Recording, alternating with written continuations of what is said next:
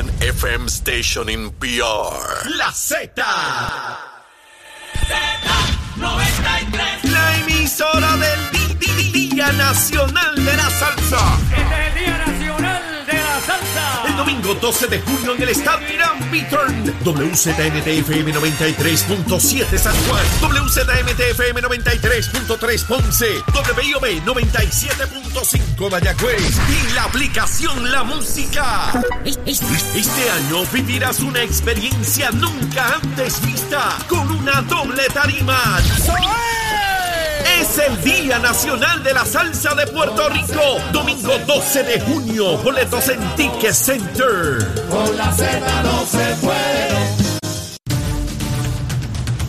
Comenzamos nuestra segunda hora aquí en Nación Z Nacional. Soy Leo Díaz. Ya el senador William Villafañe está en la sala listo para quemar el cañaveral junto a este servidor. Y hay noticias rompiendo, como que el FEI le va a radicar cargos mañana al alcalde Guillito de Mayagüez. Estás con Nación Z Nacional por el Habla Música y Z93. Vamos arriba, vamos arriba aquí en Nación Z Nacional. Mire, mis amigos, me está escribiendo un montón de gente pidiéndome la receta del té de lagartijo culeco. Eso para el catarro no tiene precio, mi hermano. Permite y yo, mire, nos preparamos ese tececito de lagartijo culeco. Y eso, mire, arreglen No se ría, no tome las cosas a broma. Esto es un asunto serio, tiene que ver con salud. Pero mire, ya está aquí William Villafañe. Saludos, William. Buen día, ¿cómo estás? Saludos para ti, Leo, y saludos para todo el pueblo de Puerto Rico. Muy bien, gracias a Dios. Bueno, tú llegando aquí al estudio y comenzaron las alertas en los celulares, dando noticias de que la oficina del fiscal especial independiente se propone mañana radicar cargos criminales contra el alcalde Guillito, el alcalde de, de- de- de Mayagüez. No, no, no se da cuenta en la nota de qué delito se le estaría acusando. Eh, así que ahí tendríamos que estar especulando, pero sin llegar allí, ¿verdad? Por no tener la información. ¿Qué te parece este paso que da la oficina del FEI? Eh, era de esperar, dado el hecho de que la, eh, el FEI había asumido ya un- unas medidas cautela- cautelares contra el alcalde, sacándolo ¿verdad? De la poltrona municipal, de la dirección, de manera preventiva. eh, por, eh, eso es un proceso administrativo que se da. En este caso, pues se daba por una serie de actuaciones por parte del alcalde eh, y del municipio en términos de eh, millones de dólares que se malversaron y, que fueron ¿verdad? perdidos por el municipio por unas inversiones eh, eh, fraudulentas. Y, y hubo personas ¿verdad? que fueron arrestadas, fueron eh, acusadas y ya algunas hasta han aceptado, eh, han transigido su culpabilidad. En este, en este caso, el alcalde, eh, pues eh, parece que continuó la investigación a nivel estatal, el Departamento de Justicia hizo su informe, el FEI le suspendió y ahora le estará radicando cargos. Mañana sabremos a ciencia cierta cuáles son los cargos específicamente de que se le causa. Para orientar a nuestros amigos televidentes y radioescuchas, algunos con toda seguridad se están preguntando, pero Leo, si esto lo investigó el gobierno federal y no le radicaron cargos al alcalde, es sencillo. El gobierno federal puede radicar cargos por aquellos delitos federales, pero hay delitos que no se consideran a nivel federal, actuaciones, debo decir, conductas, que no se consideran delitos a nivel federal, pero sí a nivel estatal. En esos casos, si el gobierno estatal tiene prueba, ¿verdad? Porque para estas cosas hay que tener prueba. Esto no se trata de porque es guillito. Si, si tiene prueba, pues entonces la presenta ante el tribunal y el tribunal determinará si esa prueba es suficiente para pasar las tres etapas que vienen ahora. Regla 6, vista preliminar y juicio en su fondo. Son tres etapas en el área criminal. Mañana comienza ese proceso. Mañana los fiscales pueden presentar la prueba y el juez decir, determinamos causa o no determinamos causa. Eso no lo sabremos hasta mañana. Y si hubiese causa, luego a vista preliminar, donde de igual manera el juez podría decir, pues mire, aquí no hay causa para seguir adelante, y el juicio eh, en su fondo, que es la tercera etapa, donde por unanimidad un jurado de 12 personas tendría que declararlo culpable. Ese es el camino que le espera al alcalde si, es en, si en todas las etapas se dijera que hay pruebas suficientes para continuar eh, adelante. Pero, William, a mí me gustaría que repasáramos, para poner en contexto, ¿verdad? qué fue lo que ocurrió aquí. Porque aquí estamos hablando de un municipio que exigió con razón y administraciones, no solamente de Mayagüez, de todo ese litoral, eh, eh, una sala de trauma, ¿verdad? Para, para atender los casos severos. Sí, Para había que- una, había una resolución conjunta aprobada a nivel legislativo Ajá. asignando 9 millones de dólares para eh, este centro de trauma en, en Mayagüez, que era un reclamo de la zona oeste completa. Y, y se le asignaron al municipio y fueron utilizados para este tipo de inversión eh, fraudulenta y se perdieron. Eso, eso es básicamente lo que, lo que pasó. Es dramático que se cojan 9 millones de dólares, que era para hacer el centro de trauma, punto. Y usted se lo da a un inversionista para que inviertan por allá en un dinero que se puede perder, como en efecto eh, se perdió. Así que vamos a ver ya mañana cómo transcurre este caso. Es trágico, William, que una persona, yo no sé ni cuántas décadas lleva Guillito allí, pero son muchas. Muchas. Una, Claro. una persona joven, al único que ha conocido como alcalde de ese municipio es a, a Guillito. ¿no? No, no se acuerda de, de- de- de Benjamín Benjamín Cole. Cole? Si eso fue por allá, eh, empezando la década de los 90. No se acuerda. No hay manera. Son tres décadas metido ahí. Alguien que tenía 10 años no se acuerda de Benjamín Cole. Y esa persona tiene 40 años hoy y al único que conoce de alcalde es a Guillito. Y, y estar en una situación tan, tan difícil como, como esta. Este, pero vamos, siempre con mucho cuidado toco este tema, William. Tú y yo ambos somos abogados y debemos ser cuidadosos de la igual protección de las leyes, de la presunción de inocencia. Y aunque yo tengo un rol aquí de, de analista, tengo que tener mucho cuidado que una línea no cruce la otra y prejuzgue o trate de influir en la mente de quienes en su día tienen que tomar decisiones sobre este o cualquier otro caso. Trato, trato, trato de ser cuidadoso sobre ese particular. William, falta un mes de sesión. Dice la prensa que los proyectos más importantes para ustedes, particularmente en el cuerpo en el que tú perteneces, presupuesto, código electoral, aborto y reforma laboral. ¿Dónde estamos con relación a la reforma laboral, William? Eh, ya, eh, ¿verdad? La información que tengo es que está próxima a ser informado el proyecto, pues hubo un proyecto nuevo y ese proyecto nuevo eh, se aprobó en la Cámara, está en, la, en, en el Senado, ya eh, le- la información de la comisión y, y del portavoz, eh, lo, que ha- lo que nos han dicho es que ya pues prácticamente está ready para, para bajarse a, a votación. Es cuestión entonces de que en los próximos días sea incluido en el debate y, y se apruebe si, si, ¿verdad? si no se han puesto a inventar mucho.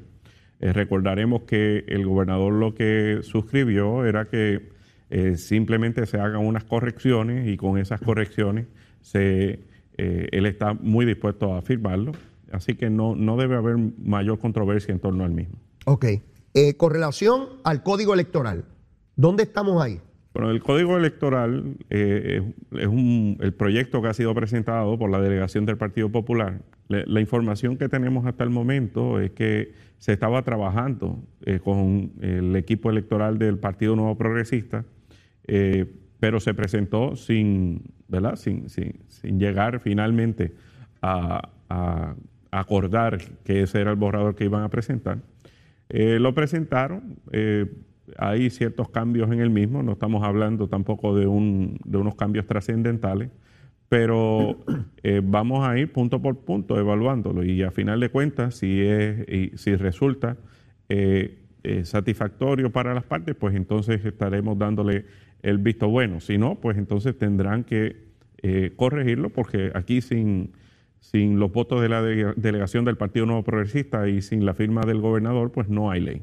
Eh, William, de lo que tú conoces en torno al borrador, eh, ¿el voto por correo, el voto adelantado, se trastoca o se mantiene como existe? Ah, Hay unos le- leves cambios, parecen ser razonables, pero nada, o sea, se permiten todavía. Ya. O sea, se, se- se viabiliza.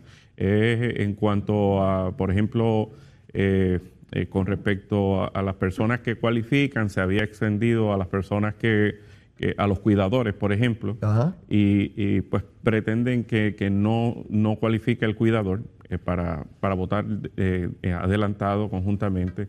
Eh, y así sucesivamente hay eh, varios detalles. No, no estamos hablando tampoco de, de cambios extraordinarios. Pero básicamente se mantiene lo que abrió espacio, particularmente en la pandemia, a que miles y miles y miles de puertorriqueños de todos los partidos ¿ah? Sí. eh, pudiesen ejercer su derecho al voto. Eso se mantiene. Sí, sí, cl- cla- claro está. Este, eh, no esperamos que suceda como, como en las pasadas elecciones, donde estábamos en medio del, del auge de la pandemia eh, y había todavía muchísimas restricciones y mucho temor sobre, sobre la misma. Ya para el 2024 o 2000, sí, el 2024, que son las primarias, pues debemos tener un, mecanismo mucho más eh, flexible y, y la gente más dispuesta a ir a votar el día de las elecciones. Yo espero que en próximas elecciones, no para el 2024, obviamente, pero la tecnología está de tal magnitud que yo espero algún día poder votar por mi celular. Que no tenga que moverme de mi casa. Igual que puedo hacer transacciones bancarias y mover dinero de una cuenta a otra. Y empresas y corporaciones mover millones, millones de, de dólares en el mundo entero. ¿Cómo uno no va a poder eh, emitir un voto? Y sé que va a estar la gente asustada, muertos del miedo. ¡Ay, Leito, qué barbaridad tú dices! ¿Qué, qué se- Ese- Mire, esto empezó votando todo el mundo apiñado en un colegio cuando yo era chiquito. Ese día va a llegar, Leo, ese día va a Sí, llegar. yo sé que va a llegar porque está la tecnología y tenemos que hacer estas cosas cada vez más simples. Eh, y sé que, que- que vamos, vamos en esa dirección. El caso del aborto, el proyecto de la senadora Rodríguez Bebe, ¿eso se detuvo? ¿Todavía está en consideración? ¿Por dónde va eso? Hubo, eh, bueno, es de Rodríguez Pepe y de seis, y de seis senadores adicionales Ah, ok. eh, del Partido Popular y del Partido Nuevo Progresista. ok. Pero eh, la medida, eh, como bien sabes, se refirió a comisión, eh, se incluyó a la comisión de eh, Asuntos de la Mujer en Segunda Ah, sí, Instancia. sí, verdad, sí. Se hicieron, creo que, como cuatro vistas públicas, eh, donde se recibieron ponencias a favor y en contra. Eh, ese, ahora procede la redacción del informe. Hasta donde sé, las comisiones no han rendido informe, no se han reunido para evaluar uno. Una vez suceda eso, pues entonces, dependiendo de lo que diga ese informe, pues pasa o no pasa a la comisión de regla y calendario para atenderse en su momento. Pero eh, eso no ha sucedido. Y yo, ¿verdad? Por la poquita experiencia que tengo en estas cosas, me da la impresión que eso no va a estar en consideración en el mes que resta. Y si ocurriera, en la Cámara eh, no, no le veo posibilidad eh, al, al proyecto. Por lo menos esa es mi apreciación de, de- de afuera, ¿no? Pero ya veremos, ya veremos. El presupuesto, William. Eh, Jesús Santa adelanta que antes del 15 de junio debe estar aprobado eh, en la Cámara. Eh, debo suponer que luego de eso pasa al Senado. Eh, ¿Entiende que se aprobará el presupuesto de la Asamblea Legislativa o el de la Junta de Supervisión Fiscal? Creo que, ¿verdad? Estamos viendo la, propuesta del gobernador. No sabemos cuántos cambios le va a hacer la Cámara de Representantes a ese, a ese borrador.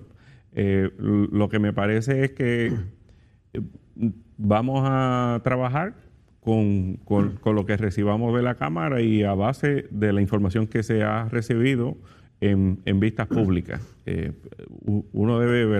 Eh, por lo menos lo que yo he conversado con el presidente de la Comisión de Hacienda del Senado, es, es en esa dirección, de, de sí, no habrán grandes cambios eh, al, al presupuesto eh, que, que ha sido el, el plan de trabajo entre el Ejecutivo y el gobernador, pero, pero sí un poco más de lo que la Junta está eh, prescribiendo. El proyecto de Zaragoza con relación a, a las personas que tienen el beneficio este de la ley 60, eh, ¿se debe esperar un proyecto para ser aprobado durante lo que resta de sesión o entiende que será para la, la segunda sesión ordinaria? Se han realizado vistas públicas, eh, sin embargo, pues no, no, se, no se ha dicho ni de que se va a presentar un informe eh, por parte de la comisión antes del, del, de esta- del fin de esta sesión. Eh, co- como sabes, ¿verdad? Una cosa es que se apruebe ahí y luego pase a la Cámara de Representantes. En la Cámara de Representantes el presidente ha, ha hecho otra propuesta adicional, diferente.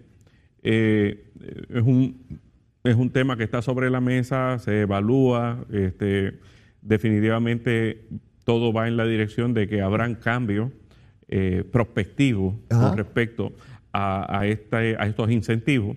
Eh, yo estoy de acuerdo con que se hagan cambios, que haya más fiscalización, que haya un tributo que sea competitivo, que se aplique también a, de manera equitativa a todo inversionista local. Eso, esos serían parámetros que para ti son necesarios en, en Sí. una medida de enmienda. Sí, sí. Que sea competitivo, que incluya a, a los que están en Puerto Rico, que, que produzca empleo.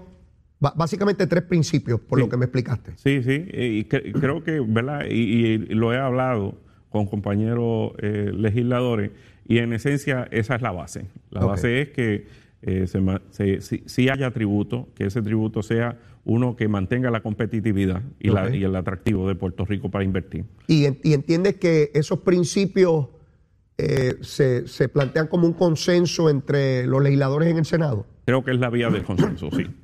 O sea, Creo que, del independientemente del partido, todos tienden a coincidir en eso. Sí, sí.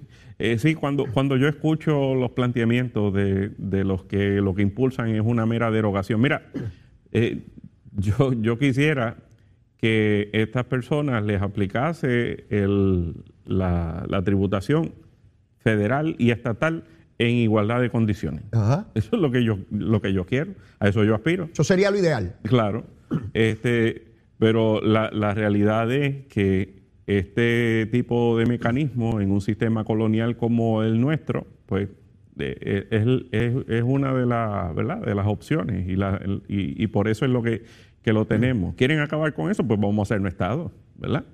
Eh, pero eh, mientras no seamos Estado, ese mecanismo le pone también presión al Congreso eh, y al resto de los estados de que si quieren que estas personas paguen contribuciones federales, la vía es que, que- que se permita la descolonización de Ya, Puerto Rico. ya que presentas el tema de estatus, Grijalva llega a Puerto Rico, llega, el jueves.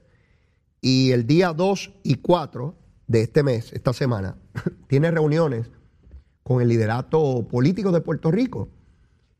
Eh, Y, y le llaman reuniones, no dice vistas, porque van a tramitar o van a dialogar sobre una propuesta de proyecto de ley. Todavía no hay un proyecto de ley, estamos hablando de un borrador. Eh, ¿Cuáles son tus expectativas en torno a esas reuniones? ¿Puede cambiar de manera sustantiva lo que está contemplado en el borrador? ¿Y a qué me refiero específicamente? A que sea incluido el ELA como lo conocemos en la papeleta. ¿Eso tú crees que es viable o esa puerta está cerrada final y firme? La vía, lo que están realizando, ¿verdad? Como bien dijiste, no son vistas públicas. Es un, es un proceso donde lo que viene son varios, una delegación de lo que es. La, la Comisión de Recursos Naturales y de los autores de la, de la medida para escuchar a, a varios sectores políticos y no políticos con respecto a, a su parecer en torno a la medida. Esta eh, delegación escuchará, pero eh, recuerda que el proyecto no está presentado. El, eh, este borrador de proyecto eh, viene convirtiéndose en lo que aquí conocemos legislativamente como un proyecto sustituto. Entonces, ya el, proceso de vistas públicas ha sido realizado. Han, obtenido bastante insumo en torno a los al parecer de todos los sectores en Puerto Rico. Así que no va a cambiar mucho esto. Ya ellos han expresado públicamente unos parámetros que no van a ceder.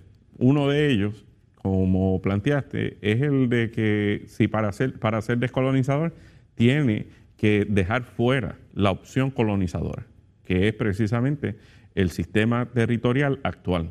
Entonces, para resolver el problema, dejan fuera la opción que causa el problema. Y, y- y eso ellos lo, lo han plasmado por consenso, dejándolo claro. No es una- uno de los aspectos que amerita negociación. Aquí eh, muy probablemente en lo que gire será en cuanto a las definiciones de las opciones, en cuanto a qué aplicará eh, prospectivamente luego de que, el pueblo vote ¿verdad? por una de, las opciones. Yo veo a Tatito tratando de asumir un rol protagónico y de liderato en este asunto. Plantea en la prensa de hoy que él va a insistir, no solamente en su participación, sino en el reclamo de que esté ELA en la papeleta. Debo suponer que el presidente del Partido Popular de Almao y presidente del Senado hará lo propio, porque de lo contrario, pues, o sea, no, no, es inconcebible que no haga ningún planteamiento. Lo que pasa es que tienen un problema. Ajá. Eh, y el problema es que eh, por los pasados años, eh, esa- ese partido institucionalmente ha estado haciendo expresiones en contra del sistema territorial. Entonces, esas expresiones están en récord.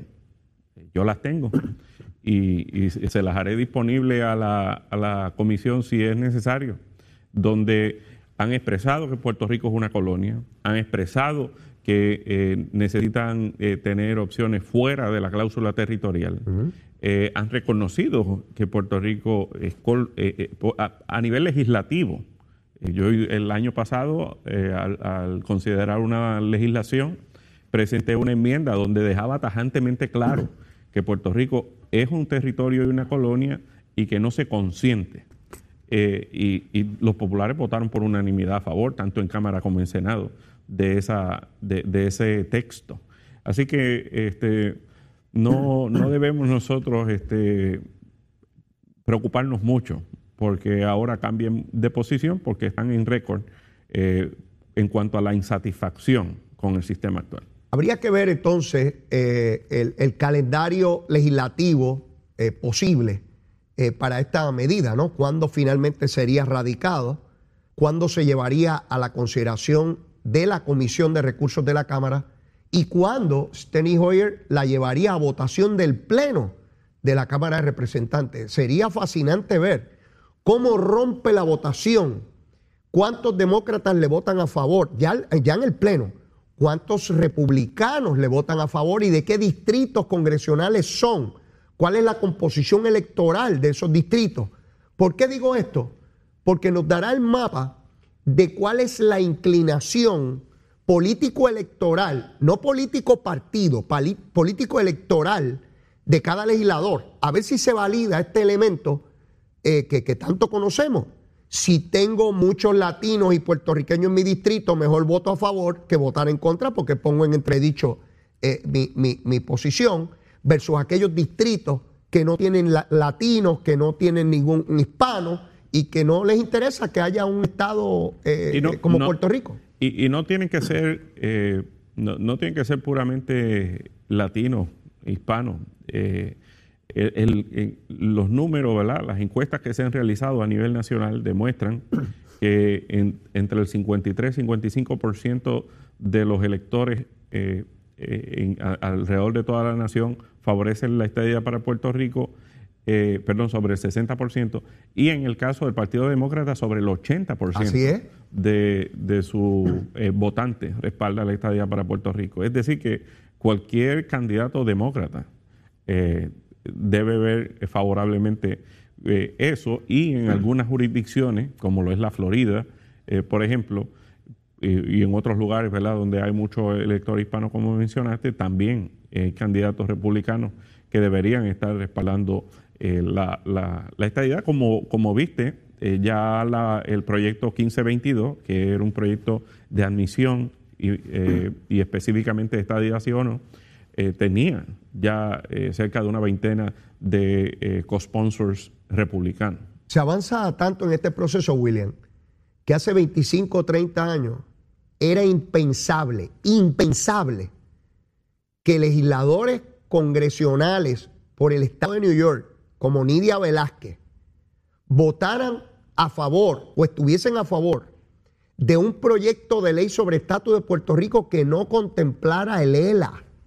¿Tú te imaginas hace casi 30 años cuando Nidia Velázquez llegó a la Cámara en virtud del voto que se viabilizó puertorriqueño en su distrito gracias al dinero del pueblo de Puerto Rico que Rafael Hernández Colón llevó allí para que los puertorriqueños se inscribieran? En, principio, una cosa positiva, en principio, ¿verdad?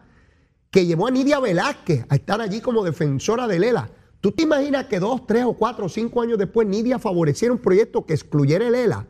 Pues ¿sabe qué, William? Lo estamos viendo hoy. Así mismo, en ese entonces era inimaginable, pero eh, antes que Nidia, eh, cientos de miles de puertorriqueños eh, dieron ese paso. Porque durante estos últimos 30 años han, ocurrido una serie de eventos que han permitido entender que en efecto Puerto Rico sí es una colonia, sí es un territorio que está bajo los poderes plenarios del Congreso, que aquí el gobierno de Puerto Rico atiende unos asuntos, pero no atiende los asuntos más importantes de la vida de los puertorriqueños y que esos asuntos más importantes los determinan personas por los cuales nosotros no votamos. Sin, sin duda, sin duda estamos en momentos de, de cambio, están ocurriendo frente a nosotros, se están cayendo lo que eran las ideas, los paradigmas que se tenían, por cierto, aquí por grandes sectores del pueblo de Puerto Rico. Se ha validado los planteamientos históricos del movimiento estadista de que éramos un territorio, una colonia, también los, de, del sector independentista, ¿ah? que, que, lo denunciaron toda su vida en términos de que somos un, un, territorio. Pero ya, ya no es de quién lo dijo, quién no lo dijo. Ya todo el mundo sabe que eso es así. Y ahora están los que aún siendo así, lo favorecen, lo promueven y lo quieren perpetuar. Esa es la lucha que queda, por lo menos aquí. Allá convencerlo finalmente de la aprobación del proyecto tanto en Cámara como en Senado. Pero William, tenemos que ir a una pausa y luego de la misma seguimos, sí, seguimos, perdón, quemando el cañaveral que tenemos que ir a bregar ahora con Colombia. Llévatela, chero. Leo Díaz. Que venimos bajando, mire, chévere, aceleradamente. Nación Z Nacional por la Z. Viene, ya estamos en la última media hora aquí en Nación Z Nacional, mis amigos, contentos de estar aquí con ustedes hoy martes, martes 31 de mayo, se fue el mes de mayo, ya mañana comenzamos el mes de junio. Pleno verano, ya calientita la cosa, seguro que sí. Bueno, William, llegó las nueve y media, te corresponde a ti y nada más que a ti hacer la recomendación de almuerzo. ¿Qué tenemos para hoy? Eh, ropa vieja, arroz con andules y amarillito ropa vieja, arroz con andures y William, eso está, eso está, está riquísimo, pero está duro. Eso, eh, mi hermano, eso es como un camión que es lento arrancando, pero una vez coge velocidad no hay quien lo detenga. La ropa vieja, mira, Zulmita hace una ropa vieja, la abuelita de Zulma, cubana, imagínate tú, eh, tiene esas manitos, mire, para la cocina, que eso es sabroso. Ella quiero, cocina. quiero aprovechar, Leo, para eh, felicitar a, a, mis padres que hoy cumplen 47 años de, de aniversario de casado. Los nombres de ellos. William y Ada. William y Ada, 47 años de casado. Sí mismo. Cuando yo sea grande, quiero ser como ellos. Zulmita y yo cumplimos ahora en julio 29. 29. Así que nos, nos llevan una delantera. Nos llevan una delantera ahí. Felicitaciones a ambos. Un abrazo. Bendiciones. Un beso para ellos. Seguro que sí.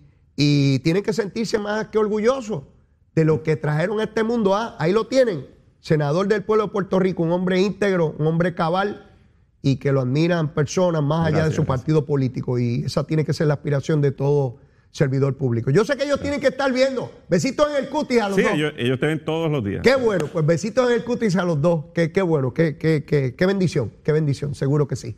Bueno, William, mira, vamos a trasladarnos por un momento a Colombia. Hay sectores aquí que nos dicen que tenemos que mirar a Latinoamérica, nuestra hispanidad, y yo estoy totalmente de acuerdo con eso. Pero tenemos que mirarlo todo, lo que está bien, lo que está regular y lo que está mal.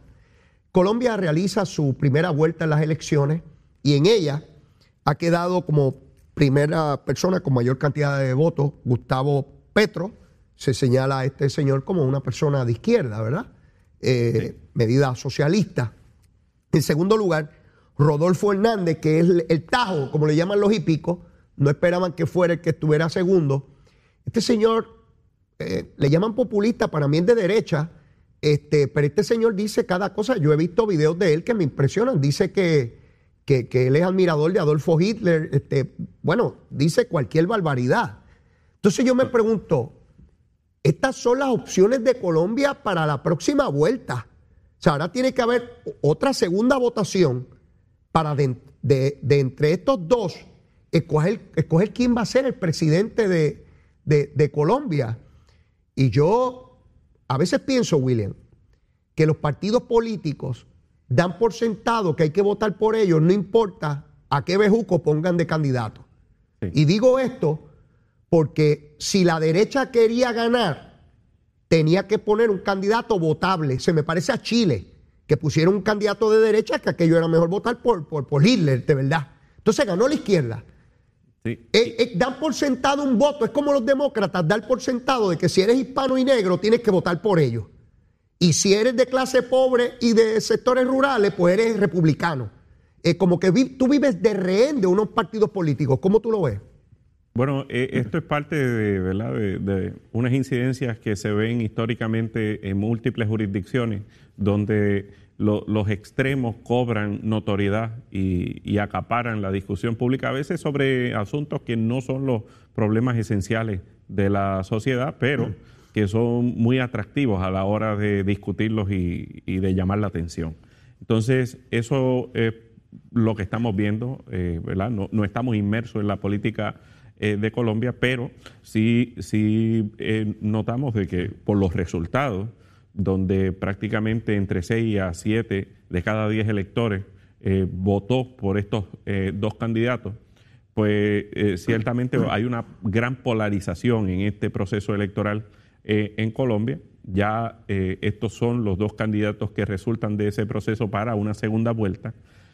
por eso el mecanismo de la segunda vuelta no, no siempre es el mejor porque eh, provoca este tipo de, dinámica. Y la, realidad es que ahora, pues Colombia tendrá que decidir entre un extremista de izquierda y un extremista de derecha.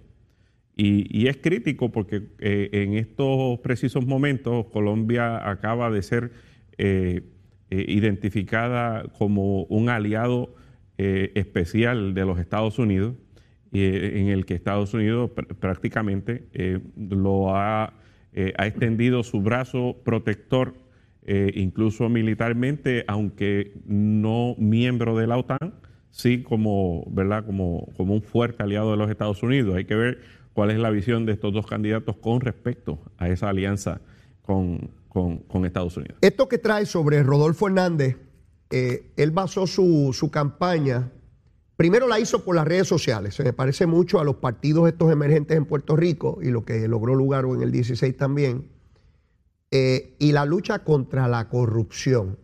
Eh, su, fuerte de campaña, su principal y diario, es que él viene a limpiar la casa, él viene a arrancarle la cabeza a los corruptos.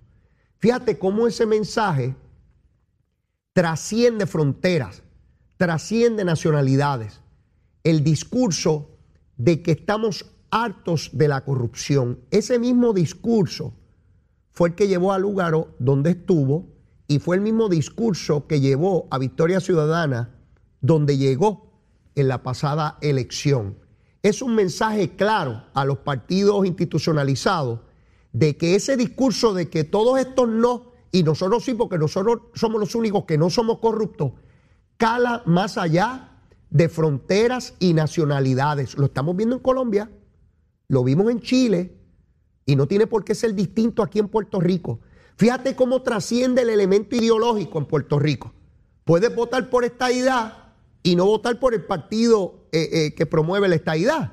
Y fue, fue, fue el discurso también de Hugo Chávez, fue el discurso de Manuel López Obrador, fue el discurso en los 50 de, en Cuba de Fidel, fue el discurso Nicaragua. En, España de Podemos y, sigue por ahí y fue el discurso de, de, todos. Este, aquí lo que necesitamos es que eh, se apliquen eh, propiamente la, ¿verdad? las reglas y que hagan las cosas bien.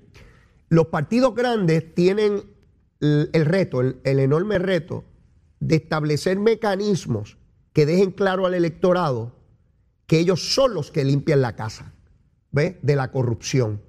Si no, esos sectores le quitan el discurso, lo hacen suyo y los hacen únicos. Y hay grandes sectores de la población que se lo creen ingenuamente. Ay, sí, sí, porque hay que tumbar a todos esos. Cuando estos vienen a ser exactamente lo mismo de los que tengan corruptos. Porque la corrupción, otra vez, no es, no es una cuestión de un partido político. Pero eso me mueve a Nicaragua.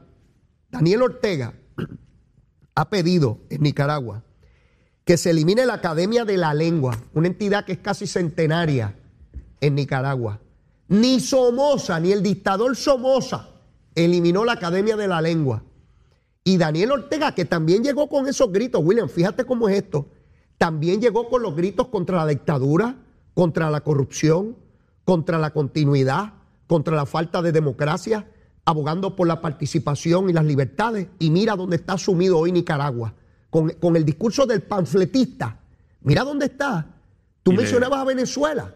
Mira dónde está Venezuela hoy, hacia dónde se podría mover Colombia, dónde está metido eh, eh, eh, Nicaragua y te traigo de paso Cuba otra vez, que ayer se supone, y estoy tratando de buscar información, comenzaba el juicio donde se está pidiendo no menos de 10 años para dos cantantes que compusieron una canción que se llama Patria y Vida. Mira, mira, mira ese triunvirato, o más de ellos, Venezuela, Colombia, Nicaragua, Cuba. Ese es nuestro entorno caribeño y latinoamericano, William. Sí, eh, y, esto es importante porque la gente tiene que entender que el, totalitarismo no se lleva a cabo mediante una persona que ocupa el poder y dice de aquí yo no me muevo. Eso no se da de esa manera. Se da incluso con el consentimiento del electorado. Así es. ¿Y, y cómo se da? Se da utilizando dos herramientas muy poderosas. Una, la manipulación de la opinión pública, y sí, controlando de manera directa o indirecta a los medios de comunicación. Y dos, mediante la represión. Y la, y la represión implica, sí, engendrar miedo y temor, eh, pero pre- principalmente eh, procesando y fabricándole eh, casos criminales a, a- a la oposición. En el caso de Nicaragua, hubo como ca- cada, cada vez que salía alguien diciendo que quería aspirar a la presidencia, le aparecían 20 chichones y lo, Lo encarcelaban. y- tenía 20 casos en los tribunales eh, inmediatamente. y cerrando estaciones de radio, de Claro. televisión. eh, y, y para mí esto es particularmente alarmante, no porque esté ocurriendo, eso es predecible que puede ocurrir. Lo que me llama la atención es en nuestra sociedad, el- la poca conciencia que se le imparte a esto en los medios de, de comunicación masiva. Es como si eso no estuviese pasando. Mira, mira, mira lo que están haciendo aquí ahora. ahora eh, es hasta, hasta cómico. Eh, eh, grupos, grupos, ¿verdad? Que tienen su agenda, eh, ahora te consiguen eh, 15, 20 personas y cada persona le, le crean una organización. Eh, y es un nombre que ni en el Departamento de Estado aparece. Y entonces, eh, pues hacen un- una reunión y 20 organizaciones respaldan X o Y cosas. Y, y los medios te lo cubren y no investigan realmente eh, la organización, eh, quién le paga el salario, ni nada. Y, y eso está ocurriendo aquí en Puerto Rico. Yo empecé a ver eso en la década de los 90 de una manera muy, muy, muy, muy primitiva, si puedo categorizarlo de esa forma, donde aparecía alguien diciendo que representaba al Frente Unido de tal cosa. Y por la tarde tú prendías el televisor y te dicen que esta entidad que agrupa a miles de personas, a miles nada, era una sola persona. Pero no era importante porque era para desestabilizar el gobierno y como es para desestabilizarlo, tú no cuestionas a quién rayo tú representas. El pueblo de Puerto Rico piensa así, ah, de verdad, ¿y cuando tú te reuniste con el pueblo de Puerto Rico? ¿Quién votó por ti? ¿Qui- ¿A quién rayo tú representas? Pero esta, esta cosa de auto, autorrepresentar masas y nadie ha votado por, por ello. Pero me llama la atención, William, porque noto poco grado de conciencia sobre el futuro nuestro. Te lo digo, te lo digo con, frustración. Como nosotros, aquí se discute mucha tontería todo el tiempo, de que aquel dijo tal cosa y el otro dijo la otra tontería. Y entonces mirar qué ocurre en nuestro entorno, no en Finlandia ni en Asia, yo no soy asiático ni europeo, ¿verdad? Ni suramericano. Yo soy caribeño y latinoamericano, o eso y ciudadano americano, todas esas cosas yo soy. Pues yo tengo que mirar a mi entorno, a mis vecinos. ¿Qué ocurre alrededor mío? ¿Qué ocurre en Venezuela? ¿Qué ocurre en República Dominicana? ¿Qué ocurre en Haití? ¿Qué ocurre en Colombia, en Venezuela, Nicaragua, México, eh, Centroamérica? ¿Con quién yo me quiero comparar?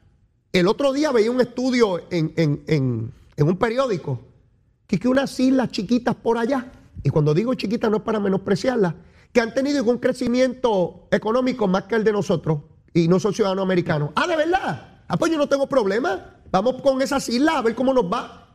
Ah, cogiéndonos de tontejo. Eh, y los mismos que lo publican no se los creen porque los dueños de esos periódicos jamás se van a mover para allá. Mira, pierden los chavitos americanos, ellos no son tontejos. Pero publican eso para que cuatro tontos se lo crean. hay un grado increíble de enajenación de lo que ocurre a nuestro alrededor en el Caribe, William. Yo no sé si tú compartes esa idea conmigo, pero aquí no se discute lo que ocurre a nuestro alrededor. Se nos va la, la inmensa mayoría del día en que aquel dijo una tontería y el otro le contestó otra tontería.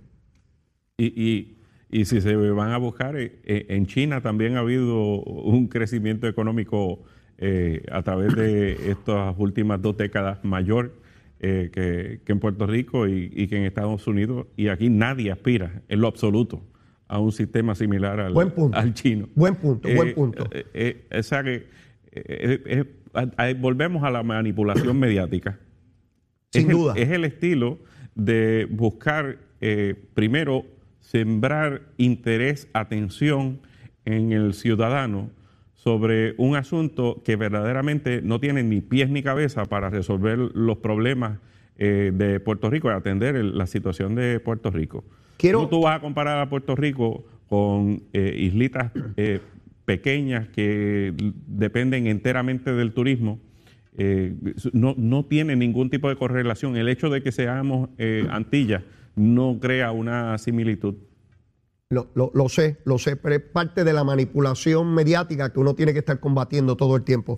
Mira, William, se da la elección de medio término en los Estados Unidos y fíjate cómo operan los procesos políticos aquí donde quiera. Era casi, casi imposible llegar a consenso sobre las leyes de armas en los Estados Unidos. Ahora veo tanto a republicanos como demócratas tratando de encontrar puntos de encuentro y de consenso para procurar legislación en torno a este eh, uso y abuso de armas de asalto por parte de menores de edad, eh, personas sumamente jóvenes sin mayor escrutinio. Parece que esto es un tema importante en la elección de medio término, ¿te parece?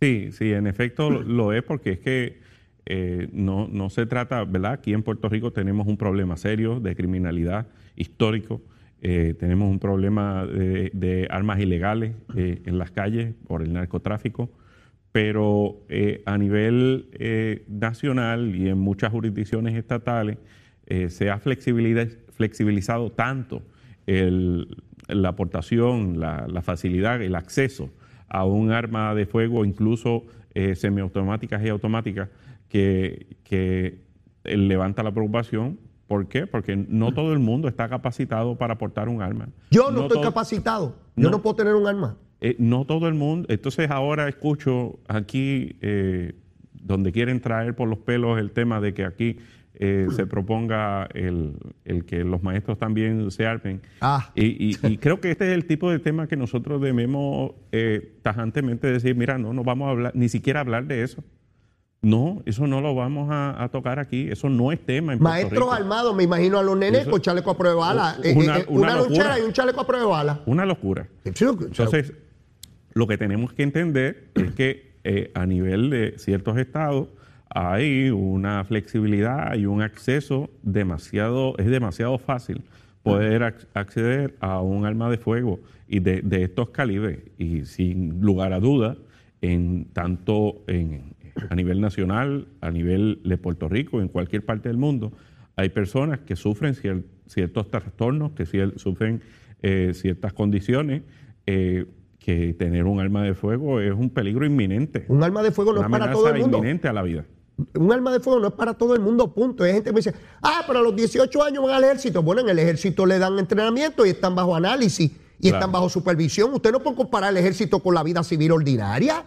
¿Cómo van a decir, ah, a los 18 los tienen matando gente? A los 18 es un soldado y está bajo las órdenes del ejército y tienen entrenamiento y tienen evaluaciones psiquiátricas, psicológicas y tienen todo lo que conforma eso, están bajo supervisión de, de toda una línea jerárquica militar. ¿Cómo se va a comparar eso con un muchacho que anda por ahí mocoso a los 18 años que ni trabaja, ni, ni hace nada, ni es responsable por nada y puede tener hasta un trastorno y va porque tiene 18 años y compra un aire, qué sé yo, qué rayo y empieza a disparar. Hombre. Esto, no, no, es el viejo este, ni, ni solo el tiempo del viejo este. Pero fíjate que hablábamos ahorita de los extremos y volvemos. Porque por un lado están los que entienden que cualquiera puede tener eh, acceso a armas de fuego y por el otro están los que piensan que se debe eh, dejar de financiar la policía Ah, sí. Están los dos extremos. Dice que no hayan Los dos están bien locos Sí, y le hacen un daño terrible a nuestra sociedad. Así es, así es. Cada cual enfrascado en una cosa absurda que no, que no conduce a nada. William, agradecido enorme, enormemente por tu participación. Ya te esperamos por aquí el próximo martes. Pásela Claro bien, pásela bien.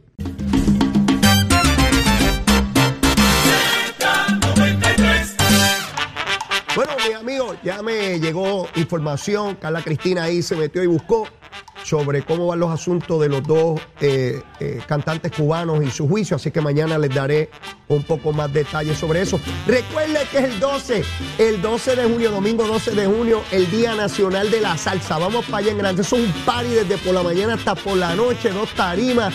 Mire, va a estar medio mundo allí, todo el mundo. Día Nacional de la Salsa. 12 de junio. Domingo es un dominguito sabroso, soleadito allá en el estadio Irán Bithorn. Todos para allá, el Día Nacional de la Salsa. Y a mí se me acabó el tiempo. Mire, si usted todavía no me quiere, quiérame. Soy un nene bueno, un nenito bueno. Y si ya me quiere, sígame queriendo. Ese corazón siempre le cabe. Mire, más amor, más amor le cabe. Los quiero mucho. Será hasta mañana, primero de junio. Mire, besito en el cutis. Llévatela, chero.